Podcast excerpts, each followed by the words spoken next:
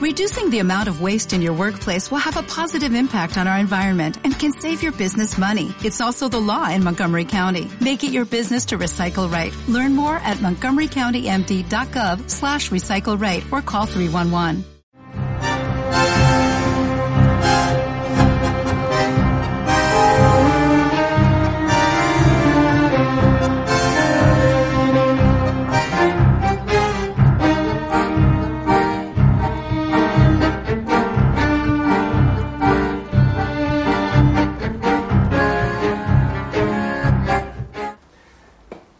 Hola amigos, estamos aquí en el capítulo ya número 5, a un mes de nuestra primera emisión, que fue el primero de diciembre del 2018. Tenemos dos libros hoy día, bastante distintos, pero iguales en el fondo, que nos van a llevar a mundos diferentes. Eh, Alejandra nos va a traer una novela gótica y yo en un ratito más también hablaré de la inteligencia artificial. Sí, voy a hablar hoy día de un libro que es un clásico de la literatura gótica. Eh, les voy a contar un poco primero de qué se trata esto de las novelas góticas, mm. porque es algo bien interesante.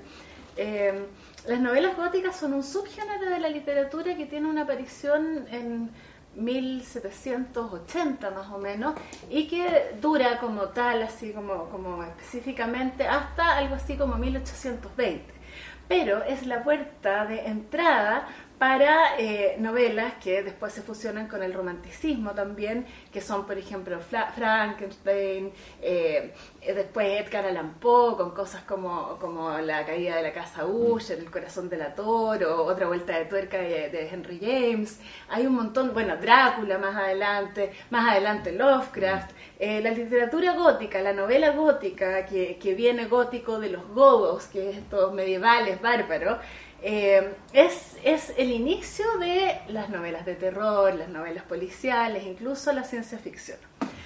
Eh, pero esta, en esta época en particular, es bien especial el cómo están montadas. Yo les voy a hablar hoy día de esta novela que se llama El monje, que es una novela de eh, Matthew G. Lewis, que era un joven inglés eh, que fue mandado por sus padres a viajar, a conocer el mundo, a ser embajador de ciertas cosas, alguien con mucha plata, que fue descubriendo y leyendo en el camino algunas novelas góticas y a los 20 años escribe esta novela que se convirtió en un clásico y la escribe en algo así como tres semanas. Em, estas novelas tienen hartas particularidades que acá están exacerbadas. Esto es como una explosión de todas las cosas típicas que aparecen en las novelas góticas y que a veces han sido miradas un poco menos porque parece que tuvieran una fórmula mágica. Les voy a leer algo divertido de, de un crítico que dice, ¿cómo escribir una novela gótica? Ay, Tómese un viejo castillo medio en ruinas, un largo corredor lleno de puertas, varias de las cuales tienen que ser secretas, tres cadáveres aún sangrantes, tres esqueletos encadenados, una vieja estrangulada y con varias puñaladas en el pecho, salteadores y bandidos a discreción, fantasmas ululantes, una dosis suficiente de susurros, lamentos ahogados y horrísonos estruendos. Mézclese todo, agítese bien, escríbase. El cuento está listo. La verdad es que muchos de estos elementos están presentes en las novelas góticas. Siempre hay un fondo arquitectónico de castillos medievales con pasadizos tenebrosos, eh, monasterios, cementerios, bosques oscuros donde todo puede ocurrir, eh, damiselas en apuros, ellas todas virtuosas y vírgenes. Eh, personajes nobles, el caballero que la va a salvar, algunas mujeres pérfidas que se pueden y muchas veces son el demonio mismo. Eh, entonces es, como, hay, como en realidad algunos condimentos que acá aparecen muy claros, pero además hay otras características bien interesantes como por ejemplo que están narradas en general por un narrador omnisciente, eh, pero que hay muchas partes que están contadas en primera persona por los protagonistas. Se unen distintas historias y eh, hay relatos completos hechos por los protagonistas y, la verdad es que son novelas bien interesantes. El monje, yo lo leí como a los 18, 20 años y para mí fue como un descubrimiento, así como, oh, descubrí algo completamente distinto de lo que había leído siempre, absolutamente diferente. Eh, que tenía además componentes, bueno, hay como harto romanticismo y, también erotismo, eh, y esta novela fue así como, wow, la compartí con mis amigos. Y en una de esas alguien se la quedó, no supe quién, por supuesto. Suele ocurrir. Sí, fue una pérdida total. La busqué años, años, años, porque es de esas cosas, porque además no la encontré nunca más. La busqué de verdad 20 años, yo de repente entraba a librerías, preguntaba por el monje, no me acordaba del autor, me acordaba que era de la editorial Bruguera, que ya no existe, o sea, era prácticamente imposible. Bueno, eh, no la encontré más. Y hace un par de años, mirando así libros de esos que ponen así medio medios como de saldo, veo el monje y dije, no puede ser, no puede ser, lo empecé a ojear, era efectivamente el monje de mis recuerdos, lo compré, lo volví a leer, me volvió a encantar, sigue siendo una literatura bien distinta de la que uno lee siempre. En el monje eh, hay tres historias principales, una protagonizada por Ambrosio, que es este monje, que es un típico personaje eh, que que, tiene una ambivalencia porque de ser un monje, hombre santo, aclamado, admirado por las multitudes y las masas, eh, empieza una transición hacia eh, la degeneración y la perversión total en realidad. Eh, y hay otros, otros dos personajes que son nobles, que, que, van entrecruzando historias, hay historias de amor que, que son como los hilos conductores, pero hay entre medio otras muchas historias que se mezclan con mitos y mitologías eh, propias también un poco de, la época medieval y que han trascendido, entonces aparecen relacionadas la historia de la monja ensangrentada, la historia del judío errante, historias que están ahí como en el inconsciente de todas maneras y que van haciendo mucho sentido. Aparecen muchos elementos mágicos, espejitos mágicos, eh, el demonio, eh, conjuro, cuestiones que no tienen mucha explicación, porque además estas novelas góticas nacen como una, eh, una reacción al pensamiento racionalista de la ilustración que supone que a través de la razón vamos a solucionar todos los problemas y que el mundo será feliz. Y entonces aparecen un montón de elementos, bueno, religiosos. El monje tiene además la gracia que hace una crítica enorme, enorme eh, a los... Eh, a las estructuras de la iglesia, a los monasterios, a las monjas, a la supuesta virtud, a, la Biblia, a montones de cosas, tanto que cuando fue publicado este libro fue, por un lado, un éxito total de ventas, esto fue en 1796, pero por otro lado fue súper, súper criticado al punto que el autor tuvo que sacar ciertos pasajes. Yo me acuerdo que en, la primera edición que yo tuve, y en esta no aparece, la, primera frase que aparecía en el libro era eh, el hábito no hace al monje pero oculta su erección cosa que da el tono del libro, que obviamente para esta época que es previctoriana, pero que ya lo va anticipando, es un escándalo. Y la verdad es que el libro debe haber sido bien escandaloso para la época, pero muy, muy entretenido, un bestseller absoluto del siglo XVIII eh, que ha trascendido y de hecho hay tres o cuatro libros que son como bien representativos de... Eh, de este tipo de, de novelas que después deriva, como les decía, en Drácula, en Henry James, en, un montón de otros autores, hasta Stephen King, digamos. O sea, esa es como la evolución natural de este tipo de novela y hasta la ciencia ficción. Y ahí entonces nos topamos un poco con lo que vas a conversar tú.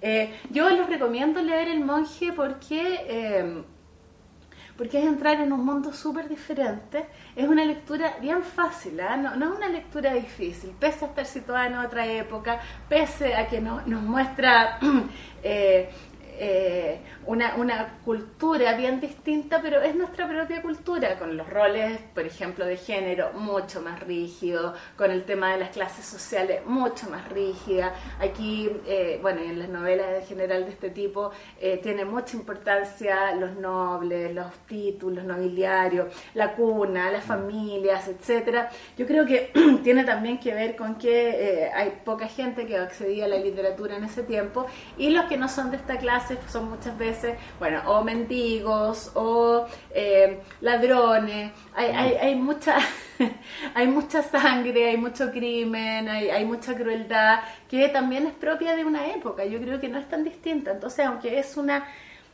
un cúmulo de situaciones exageradas, hacen sentido.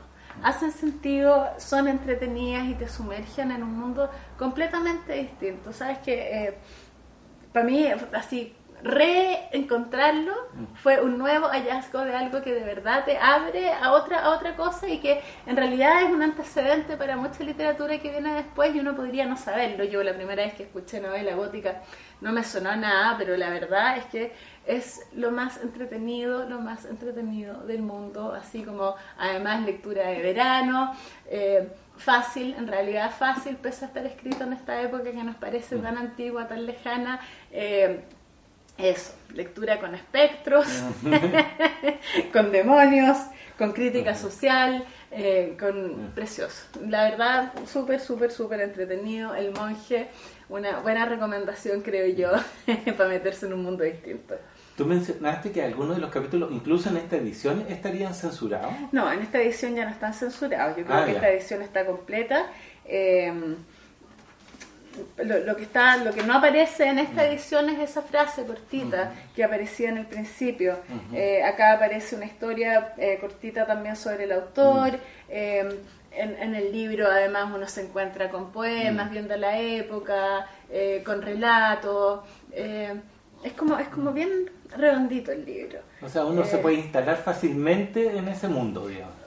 Fácilmente, fácilmente. Es tan distinto, pero uno cae así, o sea, con harto asombro. Para mí, para mí la entrada fue y por eso, por eso lo busqué tanto tiempo el libro de nuevo, porque fue así como otro mundo.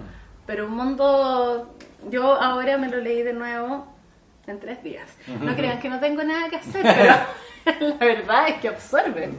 Así que sí, súper eso, eso, esa es mi, mi lectura para esta semana. Ya, pues mira, y yo traía ahora un poco también de, voy a seguir con la ciencia ficción, acerca de la inteligencia artificial. Y yo me acuerdo los primeras, eh, eh, el primer cuento, entre comillas, de inteligencia artificial, lo leí en, en Ciencia Media y por 1980 estaban saliendo los primeros computadores personales, los primeros, entonces era un cuento acerca de un científico típico que juntaba ah, o era capaz de colocar en red todos los computadores del mundo. ¿ya? Y, la y la idea era hacerle una pregunta importante. La cosa es que cuando los coloca en, en red, eh, le hace la, la, pregunta, una pregunta infantil, eh, son, eran, cuentos de ciencia ficción, yo creo que también de la editorial Bruguera unos chiquititos así en papel roneo. Y eh, la primera pregunta que le hace eh, este científico a la, a la, máquina, a esta inteligencia, era ¿quién era Dios? La cosa infantil. Claro, y la, la, cosa es que los computadores se empiezan a mover, qué sé yo, me imaginaba eh, así Flash Gordon, así zumbando, saliendo vapores por todos lados, así. Y la respuesta que da finalmente, pasado unos minutos, era yo soy Dios.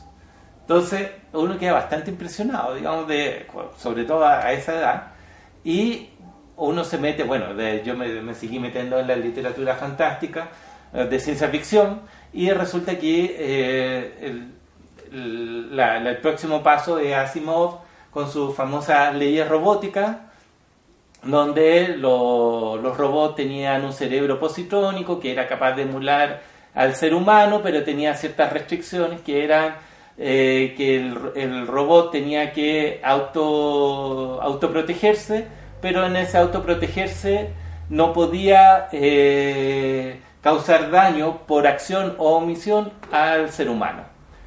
Y eh, uno de los cuentos famosos que de, Asimov es un robot que no cumple estas leyes y que finalmente da cuenta de que hay una ley cero, de que era que hay que eh, preservar a la humanidad y no al individuo. Y ahí se producen algunas, algunos cuentos bien, bien simpáticos de Asimov. Pero uno va creciendo también con este, ya aparecen estas inteligencias artificiales, eh, también aparece en Duna, no, no, te lo había comentado antes, pero ahora te lo, te lo comento, también en Duna solucionan el problema de la inteligencia artificial en que eh, miles de años anterior las máquinas trataron de tomar eh, el control del imperio y los humanos se rebelan. Se rebelan, vencen, no explican cómo vencen a las máquinas y ellos, los seres humanos, crean, otros crean o educan a otros seres humanos para solucionar el problema del cálculo humano, ¿ya? Y eh, crean eh, a los Mentant, que son es una eh, es como una raza especial de seres humanos capaz de hacer cálculos maravillosamente rápidos e infinitos. Ya son los que leyeron Duna anteriormente podrán recordarse eso. Y, lo solucionan así. Entonces, en el mundo de Duna no hay inteligencia artificial. después viene otro libro que también lo voy a comentar, no lo he comentado todavía, que son eh, las, secuencias, las secuencias de, de Endymion, y también ahí aparecen unas inteligencias artificiales, pero muy no tan no tan profundas, son, son como seres que están en, en tras balinas de lo que está ocurriendo. Bueno, pero ahí viene el cuestionamiento, ¿qué es lo que es la inteligencia artificial? Entonces, uno va y busca eh, que la inteligencia es capaz, eh, independiente de si es artificial o no, debería ser capaz de aprender para resolver problemas futuros, digamos. ¿Ya? El aprendizaje, esa es como que la diferencia principal entre un cálculo y una inteligencia. Mm. Entonces, hay un matemático que es Alan Turing, que es famoso por haber quebrado el, el código en la Segunda Guerra Mundial de los alemanes y hay una película, sí, Código Enigma. Código Enigma, que él, bueno, en, e, en, esa época él ya estaba preocupado porque él, o sea, el Código Enigma son, eh, es para quebrar mediante ciertos procesos el, código de los alemanes, pero él estaba eh, también preocupado acerca de cuándo estas máquinas podría uno considerarlas humanas o no, ¿ya? Y ahí aparece eh, un test que es famoso, el test de Turing, que es que básicamente coloca a un encuestador a observar a dos personas que hablan. Este encuestador sabe que una de esas dos personas debería ser una máquina. ¿ya? Entonces estas dos personas conversan entre sí y el encuestador va registrando, va registrando estas respuestas que dan y pasado cierto tiempo este encuestador debería ser capaz de decir esta persona A es la máquina o la B. ¿ya? Entonces, mientras más se demore el encuestador en definir quién es la máquina, es mejor, entre comillas, esta inteligencia. Mm, mm. ¿Ya? Entonces, eh, para pasarlo un poco a las referencias que tenemos usualmente, no desde el punto de vista matemático, eh, nosotros podemos encontrar en la película de Blade Runner como Deckard, el, inspector, eh, entrevista a Rachel y le hace preguntas que para un ser humano normal deberían ser incómodas ya que ve una cucaracha o que y, le va revisando cómo reacciona el iris, que supone que el iris es el que hace una reacción animal a los sentimientos que uno podría tener internamente. Entonces, bueno, ahí Rachel, uno se, en la entrevista se da cuenta que hace muchas preguntas Descartes para poder determinar o no si Rachel era una inteligencia artificial o no. Bueno, después uno se da cuenta que Descartes en realidad estaba flirteando con la inteligencia artificial, que muy temprano supo que era una inteligencia artificial, pero después estaba flechado, en realidad siguió la conversación. Pero bueno, ese es un tema, cierra paréntesis ya de, de Blade Runner. Entonces, tenemos este concepto, pero desde mi punto de vista hay un concepto erróneo porque la inteligencia artificial es desde mi punto de vista, no es que la inteligencia artificial tiene que simular a un ser humano. O sea, la literatura fantástica o de ciencia ficción te trata o cae generalmente que esta inteligencia artificial tiene que ser un símil humano. Pero no es así, digamos, nosotros como seres humanos tenemos eh, la respuesta animales a muy bajo nivel, digamos, nosotros eh, tenemos que comer, reproducirnos y perseverar en la especie, digamos. Esas son como las esencias básicas. Después viene el siguiente nivel que los, los sentimientos, el amor, qué sé yo.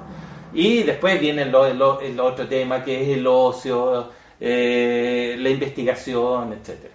¿Ya? Pero la inteligencia artificial no tiene estos parámetros básicos que nosotros, nosotros naturalmente nos impuso, o sea, está dentro de nuestra estructura. Las necesidades, los Claro, que sí. Mm. O sea, la, inteligencia artificial, sea cual sea, no va a estar preocupada de su alimentación, no va a estar eh, preocupada de aparearse o no aparearse, o incluso después de podría perseverar en, en, su propia especie, digamos. Podría ser. Pero no está dentro de estos paradigmas que a nosotros como humanos y como nuestra inteligencia humana eh, nos enmarcamos. Entonces, ¿qué es lo que pasa? Que lo, que pasa es que cada uno de los autores va definiendo qué inteligencia artificial va es la, que va a ocupar en la historia y generalmente eh, hacen como inteligencias artificiales serviciales, ya que el humano está en el, en el es el alfa de la manada, digamos, y eh, la inteligencia artificial, a pesar de, entre comillas, de ser más inteligente, tiene que servirle al humano. En este concepto, eh, con ese concepto de, de, servir al humano, nos encontramos con un libro espectacular, ¿ya? que se llama Justicia Auxiliar, ¿ya? de Anne Leckie. Eh, no sé si se pronuncia así, pero de ahí van a ver eh, abajo la escritura correcta. Este libro me lo recomendó mi hermano Yanio y me dijo, tienes que leerlo. Yo me demoré en leerlo también, pero cuando lo empecé a leer, eh, lo leí muy rápido. ¿ya? Este libro está escrito por una, o sea, eh, dentro de lo que caemos, ¿no? ¿no es cierto? Está escrito por una inteligencia artificial, ¿ya? Entonces, muy divertida la sensación porque es un yo, está escrito en primera persona de una inteligencia artificial. Mm. Y eh, cuando uno no tarda mucho en, comprarlo, o sea, como yo me le, le, compré inmediatamente que era una inteligencia artificial y que me estaba contando una historia. Mm, mm. Y eh, esta historia eh, va visitando otras inteligencias artificiales y personas humanas también. Y eh, hay unos conflictos que uno generalmente no ve en la, literatura de la ciencia ficción, que no te los voy a explicar aquí porque en realidad eh, eh, eh, te diría mucho, te diría mucho ya. sobre todo que tú visitas el, el, ámbito de la psicología, de esos problemas que nosotros tenemos de repente de la, psicología de doble personalidad o de triple personalidad, qué sé yo, de las inteligencias artificiales también se da. O en este, en este mundo. Ah, ya. ya. no te voy a decir en qué contexto, en qué nivel, digamos, eh, se produce, pero, o sea, el, el personaje de esta inteligencia artificial eh, es creíble dentro de la ciencia ficción, el mundo en el, en el que instala la aventura, ya que siempre dentro de la ciencia ficción, como, como nos instalamos dentro de la aventura, está súper bien construido. El, esta inteligencia artificial que es muy divertido, que nos lleva hacia el futuro, o sea, nos lleva hacia el pasado a contar ciertas historias que nos permiten entender la situación actual que está viviendo esta inteligencia artificial. Eso más o menos que es una herramienta usual del ser humano, o sea, en, el narrador humano, esto también lo hace muy interesante y eh, yo se lo recomiendo totalmente. No voy a hacer ningún spoiler, pero eh, bueno, está el tema de justicia auxiliar. voy a explicar. Auxiliar, las inteligencias artificiales en este mundo están a cargo de planetas, están a cargo de imperios, qué sé yo, que ayudan en la administración y también hay inteligencias artificiales que eh, están cuenta de llevar eh, la administración de naves espaciales, digamos, muy grandes. Entonces, estas inteligencias artificiales tienen accesorios periféricos, ¿ya? que generalmente uno eh, lo, ve en la literatura, en la película, como en 2001, con HAL 9000, que tiene sus camaritas y que vigila a los astronautas qué es lo que están haciendo. Eh, estas inteligencias artificiales tienen robots, tienen unos robots muy humanos, digamos, que toda la, toda la tripulación de las naves saben que son parte de la inteligencia artificial que está a cargo de la nave y estos accesorios o periféricos se llaman auxiliares, igual como los auxiliares de vuelo, estas inteligencias artificiales tienen estos robots. Y justicia es que hay un problema que resolver y esta inteligencia artificial quiere de alguna forma eh, generar una justicia. ¿ya? No le voy a explicar en qué momento, ni, ni, quién ni quién quiere establecer la justicia o no, porque es un libro muy interesante, se lee muy rápido, está en la librería antártica, al menos, ya yo lo, vi ahí en la, en la que está en la Costanera, en Costanera Center, por lo menos habían tres ejemplares de este mismo libro. Esta es una trilogía también, ¿ya? Y en esta trilogía dicen las malas lenguas que el segundo libro no es muy bueno, yo todavía no lo tengo, pero eh, le tengo fe, lo voy a leer igual. pero esta Justicia Auxiliar ganó el premio Hugo, que, eh, premio Nebula, son dos premios muy importantes dentro de la ciencia ficción, ah. así que viene con ya eh, una cierta, un cierto prestigio, aunque como dijimos la otra vez, los premios no necesariamente son por gusto universal, y lo que tiene bueno es que al final del libro hay una entrevista a la autora, que es una novela, o sea, esta es como su primera novela. Partió con una muy buena novela y eh, hay una entrevista donde explica por qué eligió a esta inteligencia artificial y no a otra para contar esta historia. Eso. Interesante. Entonces nos encontramos acá con dos libros bien diferentes, de absolutamente distintas épocas, que sí tienen en común esto de llevarnos a mundos eh, que están un poco fuera de las posibilidades, pero que de alguna forma se siguen relacionando con lo muy humano, que es la gracia que tiene siempre la literatura, ¿verdad? Exacto. Ya pues, nos vemos entonces en un próximo capítulo del estante de los libros. No, espera, espera, espera. espera. espera, Ahí, en el Justicia Auxiliar hay otro dato que es súper eh, simpático. Cuando uno está leyendo Justicia, no es un spoiler, eh, aunque sí es un spoiler, hay un tema de género en, el, en, esta porque estamos en un mundo demasiado al futuro, demasiado al futuro, donde eh, distinguir a hombres y a mujeres eh, no, no, se sabe en realidad, ya porque en realidad las, las, tareas que ya estamos realizando nos hace iguales, no, no, no, hay una diferencia, ya no hay que cargar bolsas de cemento, nada, todo lo hacen las máquinas, entonces realmente, entonces mientras se va describiendo, mientras están en los diálogos, eh, hay personajes que cambian del él al ella indistintamente. Ah, mira. Y es súper... Eh, uno piensa que podría ser un error de la traducción y hay una hay una observación en la de la traductora dice que el libro también el original en inglés que es más difícil hacer la distinción de hombre y mujer también lo tiene ah, entonces es muy es muy simpático, es muy bueno porque uno como que está siempre atento por qué lo estamos tratando de él o por qué lo estamos tratando de Oye, ella. la otra vez también sobre un libro habías hablado esto de que no había género y me da como la impresión de que, mm. claro, que parece que en algún lugar está la noción de que lo que debiera ser es que al mm. menos los roles de género no estén tan estereotipados como están. Que, que, es una pelea que hoy día está todavía como en el discurso, pero, claro. pero no es mucho en la realidad. No, este, este tiene ese tema, mm. como otros temas también que no, no, no, mencioné, pero tiene el tema de género eh, súper abierto. Digamos, o sea, de repente tenemos este imperio dominado por hombres y de repente un imperio dominado por mujeres y de repente un imperio dominado por personas. O, sea, o sea, se va saltando y en forma indistinta. Es muy, es muy simpático, es muy agradable de leer porque nos acostumbra también a, lo, a las nuevas formas. O sea, Así que eso, continúa. Nada, pues yo me estoy despidiendo y decirles igual que ojalá nos busquen también en la página de Facebook, el estante de los libros, para que puedan comentar sus propias lecturas, si han leído esto, sus opiniones y tener una especie de interacción más abierta mm. con otras personas porque no sé, para mí de lo que se trata también esto es como es como lo interesante que es hablar de libros, de literatura, de lo que nos gusta, de lo que nos hace sentido, de lo que no nos gusta para nada, de mm. repente también eh, comparar visiones y estas plataformas a veces son entretenidas para eso, uno las usa para tantas tonteras que siento que también podrían servir para algo más, más que a uno le haga sentido.